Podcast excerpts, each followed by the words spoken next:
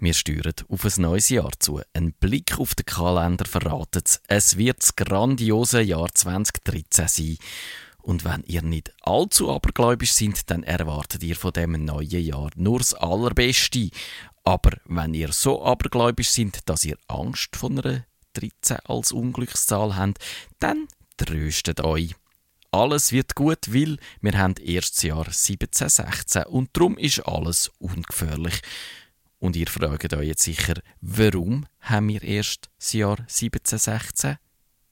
Weil, verrate ich euch, weil da wieder eine riesige Sache am Laufen ist. Eine Verschwörung. Der Heribert Illig ist dieser Sache auf die Spur gekommen. Er hat 1990 oder eben eigentlich im Jahr 1693. Aber um die Sache jetzt nicht allzu unnötig zu verkomplizieren, brauche ich jetzt mal die Jahreszahlen, wo wir uns gewöhnt sind. Also der Heribert Illig hat im Jahr 1990 angefangen zu forschen und gemerkt, im 7. Jahrhundert ist die byzantinische Kultur zum Stillstand gekommen. Es gibt kein Bauwerk mehr, keine Denkmäler. In Griechenland ist das dunkle Zeitalter abgebrochen. Es ist nichts mehr gelaufen und überhaupt in ganz Europa ist das Leben offenbar wie erstarrt gewesen. Keine Kunst ist geschaffen worden. Es hat null Ereignisse gegeben, wo die Geschichtsbücher eingegangen sind und dafür sind andere Sachen passiert, wo eigentlich gar nicht hätten sollen passieren. Die deutsche Sprache zum Beispiel, die ist viel zu früh auftaucht. Sie ist schon gebraucht worden, bevor sie sich überhaupt entwickelt hat. Und der Heribert Illig hat gesehen, da stimmt etwas ganz und gar nicht. Geschichte kann nicht so abgelaufen sein, wie man uns erzählt. Und irgendwann ist ihm aufgegangen, was da passiert ist. Das ganze Mittelalter hat es gar nie gegeben. Ganze 297 Jahre vom Jahr 614 bis zum Jahr 911 sind nur erfunden worden. Sie sind nachträglich in Geschichtsbücher eingeflickt worden. Und warum? Es ist vor allem um den Karl der Große gegangen.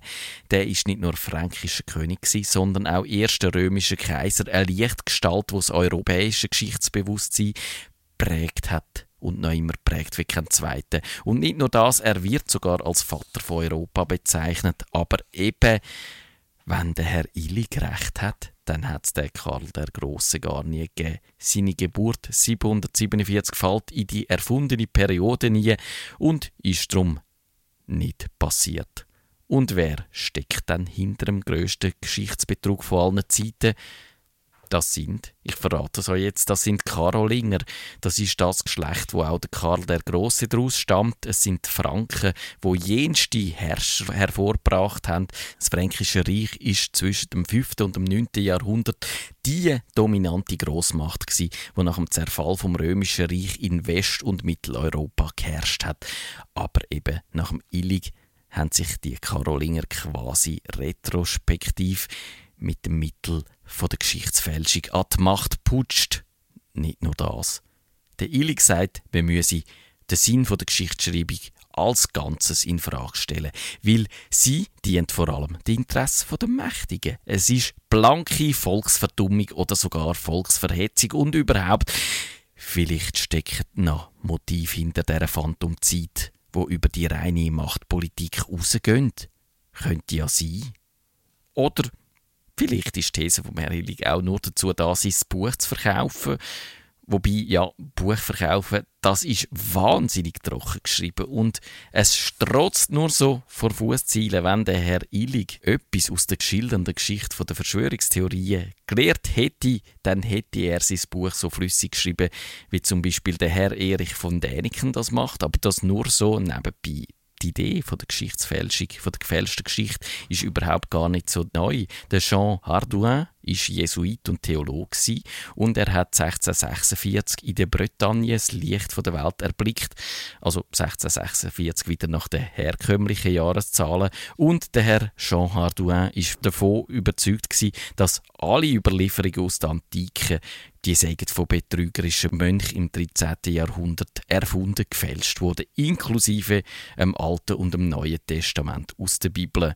Ein Russ namens Anatoly Fomenko geht noch weiter, hat die These aufgegriffen und hat gesagt, die Mönche hätten überhaupt gerade die ganze Antike gefälscht. Die Hochkulturen der Griechen, Römer, Ägypter, Chinesen und Araber. Alles nur Hirngespinst von ein paar durchgeknallten Mönchen. Und nach dieser Theorie könnte man mehr als 1000 Jahre aus unseren Geschichtsbüchern rausstreichen. Menschheitsgeschichte nur ein Lügegebilde kann man sich als Schüler mit Verweis auf die Herren Illig, Hardouin und Fomenkos Büffel von Jahreszahlen sich künftig sparen. Ich sage ja, das kann man. Aber zuerst müsste man noch einen überzeugenden Weg finden, um die Datierungsmethode wegzudiskutieren. Weil Baumring, Radiokarbonmethode und die astronomischen Beobachtungen von Kometen und Supernovae, sie alle können keinen Zweifel daran lassen dass uns eben doch das Jahr 2013 blüht.